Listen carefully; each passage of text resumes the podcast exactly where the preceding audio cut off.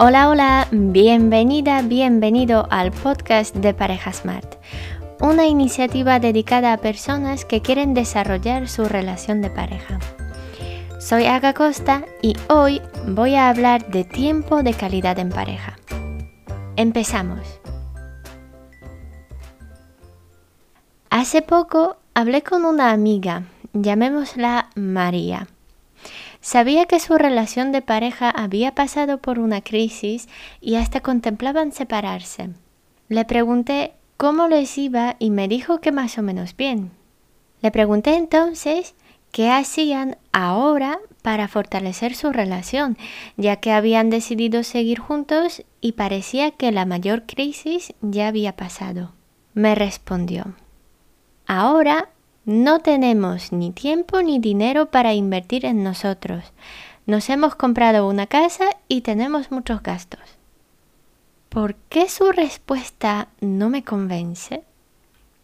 Primero, porque ¿para qué sirve tener una casa bonita si las personas que viven en ella no son del todo felices? ¿O para qué servirá tener nuestra casa cuando ya no haya nosotros? Entiendo que si queremos tener una casa es para compartir la vida siendo felices en ella. Es muy probable que sin tomar en serio la tarea de cuidar de nuestra relación, la casa sobrevivirá muchos años, pero nuestra relación de pareja no. El razonamiento de María fue ese. No podemos permitirnos ahora una inversión en nuestra relación porque tenemos muchos gastos. Sin embargo, ella no se daba cuenta de que el precio de no invertir en su relación es mucho más alto. Tenemos la suerte de vivir en un mundo con acceso a información, conocimientos y muchos recursos de buena calidad por muy poco dinero o hasta gratuitamente, por ejemplo yendo a una biblioteca. Vídeos, conferencias, libros, mm, cursos, hay tantas opciones. Otro argumento de María para no hacer un esfuerzo intencional para cuidar de su relación de pareja fue, ahora no tenemos mucho tiempo. Y este argumento tampoco me convence. Dedicarse tiempo de calidad es como alimentarse. Si yo viniera a tu casa y te preguntara por qué tus hijos están tan hambrientos, no me dirías que no les das de comer por falta de tiempo. Tanto los niños como los adultos necesitamos comer. A veces podemos pasar todo el día en la oficina y aguantar mucho tiempo sin comer o comer algo rápido, pero al fin y al cabo comemos. Si no nos alimentáramos, probablemente moriríamos de hambre. Lo mismo puede ocurrir con una relación de pareja. Si no la alimentamos, puede morir de hambre. De igual manera, un coche necesita gasolina. Podríamos tener un Porsche, pero en algún momento el combustible se acabará y con el depósito vacío no vamos a ir a ningún lado. Si no reponemos gasolina, el coche no se moverá. ¿Cuál es la gasolina para una relación romántica? Tiempo de calidad.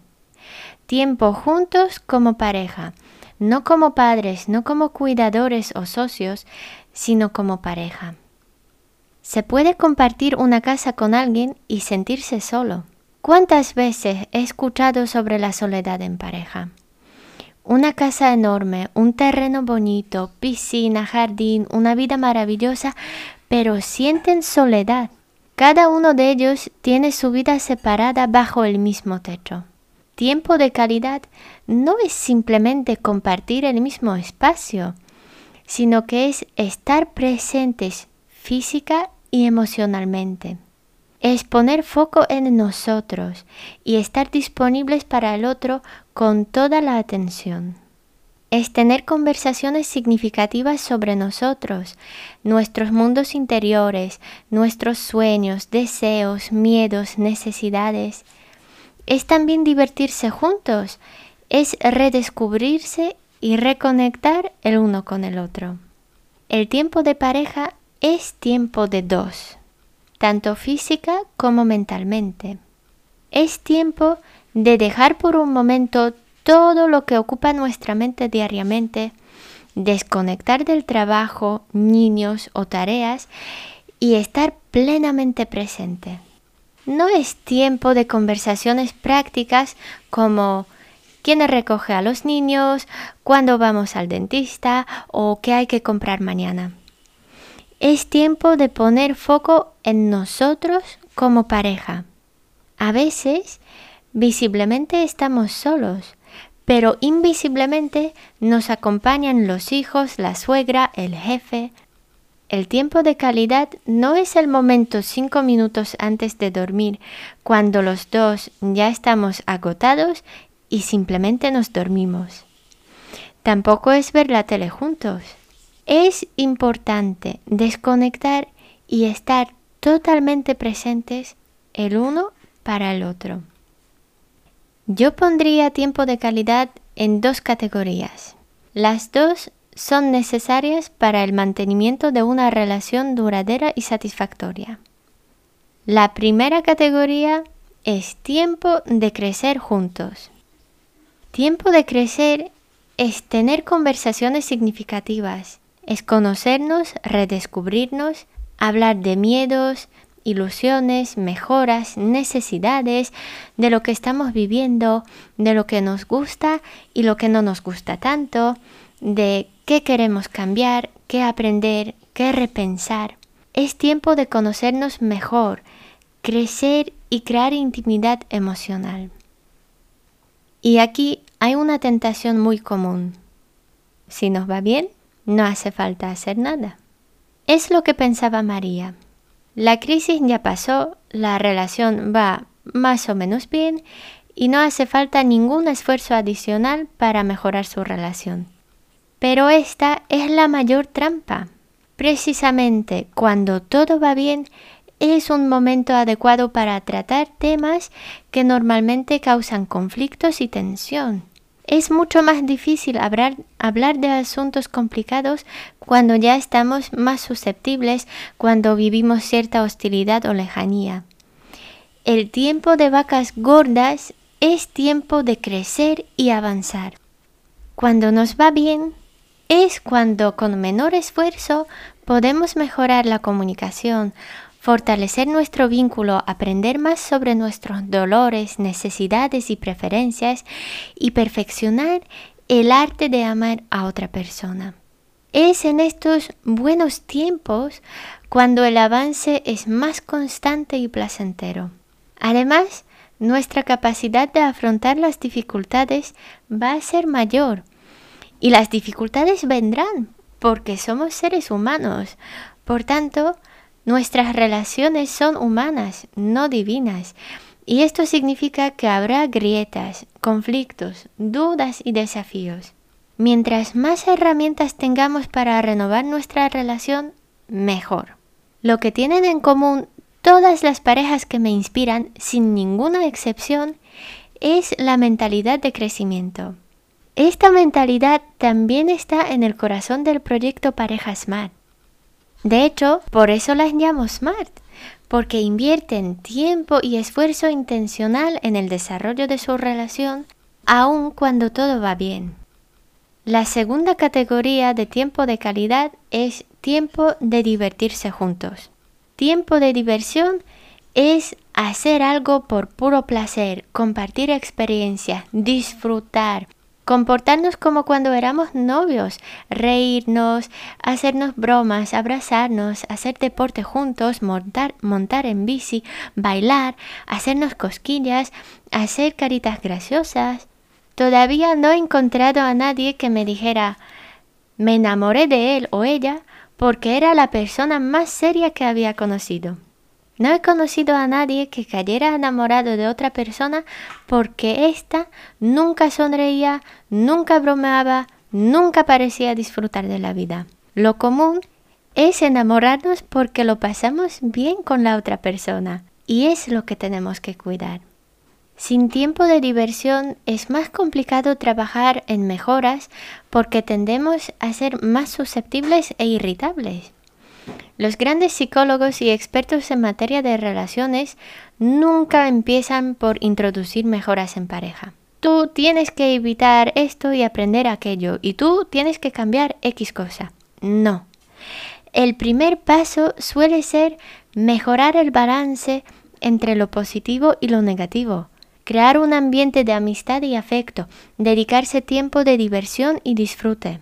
Y cuando ya asociamos el tiempo con otro con pasarlo bien, es cuando podemos poner manos a la obra y mejorar lo que haya que mejorar. De hecho, ¿por qué explico la importancia que tiene cuidar la diversión y el disfrute en pareja? Como si no fuera suficientemente lógico que si hemos decidido estar con alguien fue porque nos gustaba pasar tiempo con él o con ella, ¿no? En resumen, la combinación de los dos tipos de tiempo de calidad es lo que nos ayuda a mantener un vínculo fuerte y sano y a crear una conexión íntima. Y esto es algo verdaderamente importante, ya que muchas parejas se separan porque se han distanciado el uno del otro y no se sienten conectados. Ojo, no digo que ese sentimiento de una conexión íntima no se pueda recuperar.